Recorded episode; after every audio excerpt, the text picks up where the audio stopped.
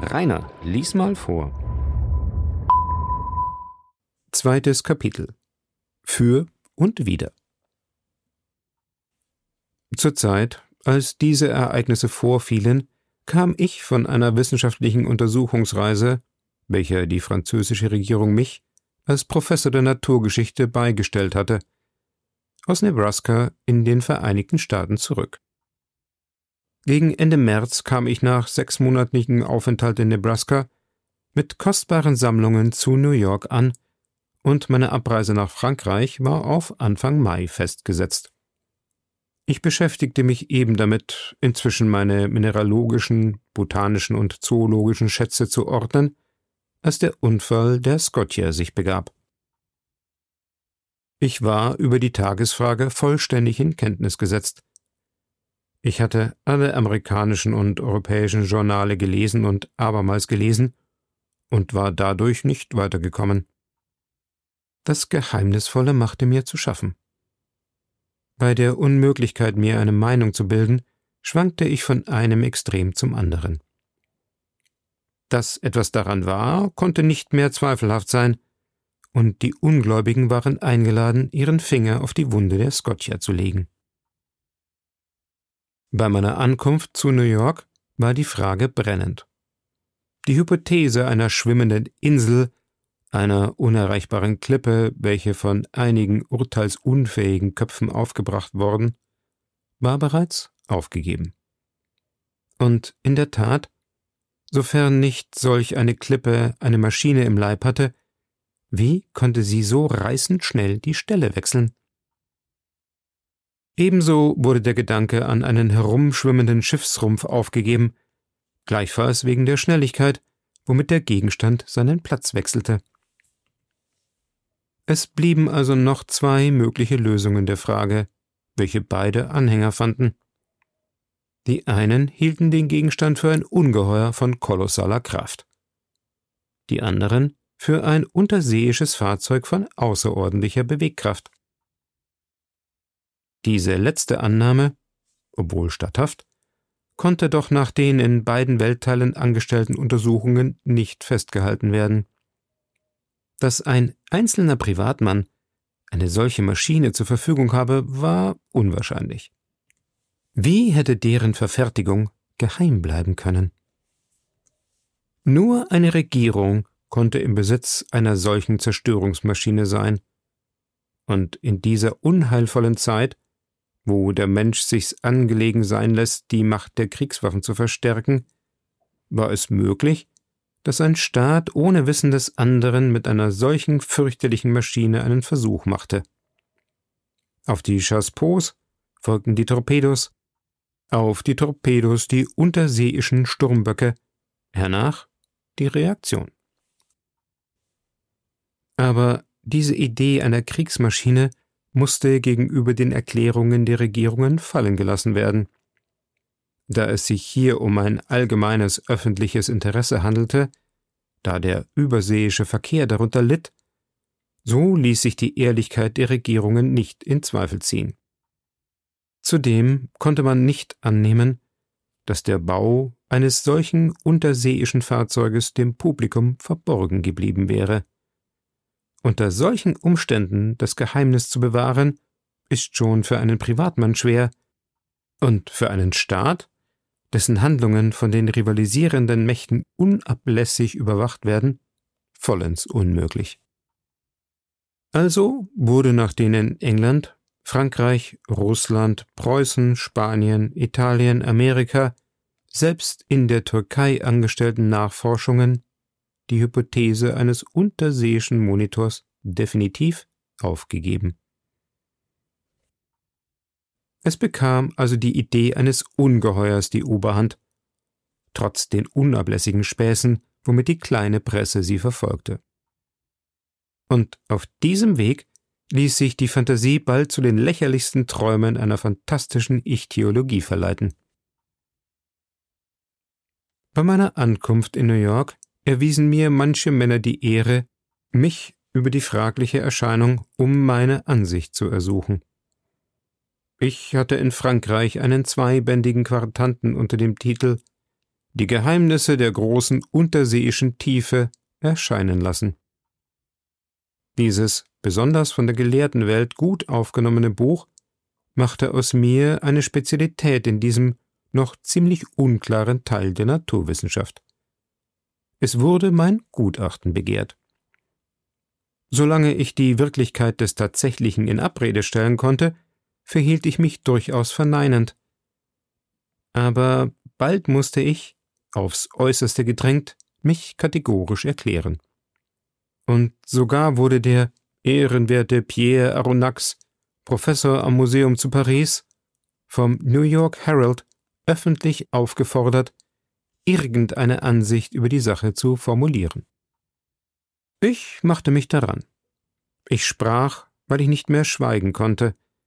Ich erörterte die Frage von allen Seiten, politisch und wissenschaftlich, und gebe hier den Auszug eines sehr umfangreichen Artikels, den ich am 30. April veröffentlichte. Also, sagte ich, nachdem ich der Reihe nach die verschiedenen Hypothesen einer Prüfung unterzogen, muss man jede andere Annahme verwerfen und notwendig die Existenz eines Seetieres von außerordentlicher Kraft gelten lassen. Die großen Tiefen des Ozeans sind uns völlig unbekannt. Die Sonde hat sie nicht erreichen können. Was geht in diesen entlegenen Tiefen vor? Was für Geschöpfe leben zwölf bis fünfzehntausend Meilen unter der Meeresoberfläche oder können da leben? Wie sind diese Tiere organisiert? Darüber kann man kaum eine Vermutung aufstellen. Jedoch kann die Lösung des mir vorgelegten Problems die Form eines Dilemmas annehmen. Entweder wir kennen alle verschiedenen Gattungen von Geschöpfen, welche unseren Planeten bevölkern, oder wir kennen sie nicht. Wenn wir sie nicht alle kennen, wenn die Natur in der Ich-Theologie noch Dinge enthält, welche für uns Geheimnisse sind, so darf man wohl die Existenz von Fischen oder Seesäugetieren neuen Arten oder selbst Gattungen, von einer ihnen eigentümlichen Organisation annehmen, welche die von der Sonde unerreichbaren Schichten bewohnen und durch irgendein Ereignis, eine Grille, Laune, wenn man will, in langen Zwischenräumen zu dem Niveau der Oberfläche des Ozeans heraufgeführt werden. Kennen wir dagegen alle lebenden Gattungen, so muss man notwendig das fragliche Tier unter den bereits aufgenommenen Seegeschöpfen suchen. Und in diesem Fall wäre ich geneigt, die Existenz eines Riesennarwals anzunehmen. Der gemeine Narwal oder das Seeeinhorn erreicht oft eine Länge von 60 Fuß. Nehmen wir diese Dimension fünffach, selbst zehnfach. Geben wir diesem Tier einer seiner Größe entsprechenden Kraft, Verstärken wir seine Angriffswaffen, so haben wir das vorausgesetzte Ungeheuer, welches imstande wäre, die Scotia anzubohren und den Rumpf eines Dampfbootes anzutasten. In der Tat hat der Narwal zur Waffe eine Art Degen von Elfenbein, eine Hellebarde, wie einige Naturforscher sich ausdrücken. Es ist ein Hauptzahn von der Härte des Stahls. Man hat solche Zähne in den Körpern von Walfischen gebohrt gefunden, welche der Narwal beständig mit Erfolg angreift. Andere sind mit Mühe aus Schiffskielen gezogen worden, welche sie durch und durch gebohrt hatten. Das Museum der Naturgeschichte zu Paris besitzt ein solches Horn, das zwei Meter 25 Zentimeter lang und an seiner Basis 48 Zentimeter stark ist. Nun, Nehmen wir diese Waffe zehnmal so stark an, das Tier zehnmal kräftiger, lassen wir es mit einer Schnelligkeit von 20 Meilen in der Stunde hinschießen, multiplizieren wir seine Masse mit seiner Geschwindigkeit, so haben wir einen Stoß, der eine Katastrophe wie die gedachte hervorbringen kann.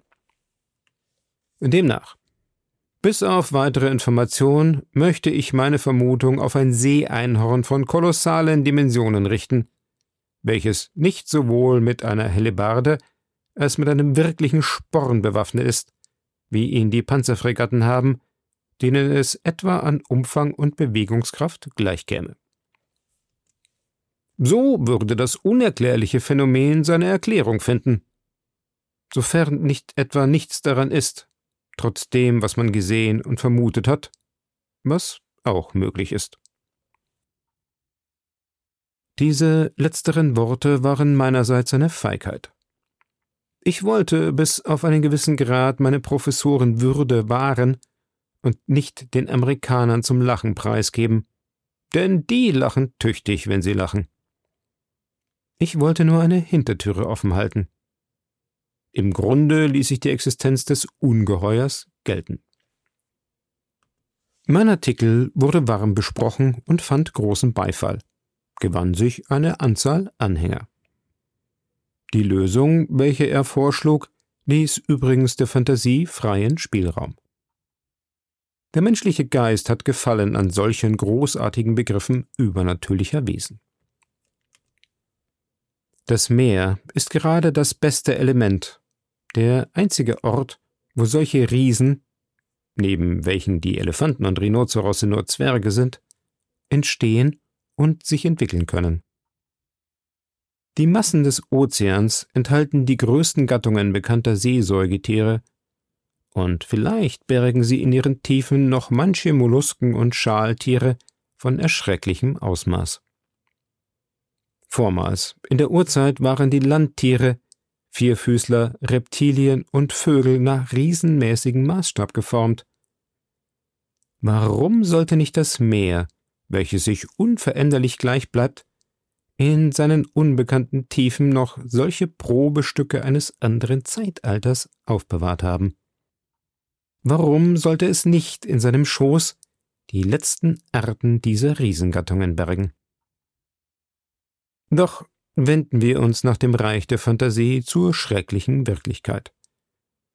Die öffentliche Meinung sprach sich damals in Beziehung auf das Phänomen ohne Widerspruch für die Existenz eines wunderhaften Riesentieres aus.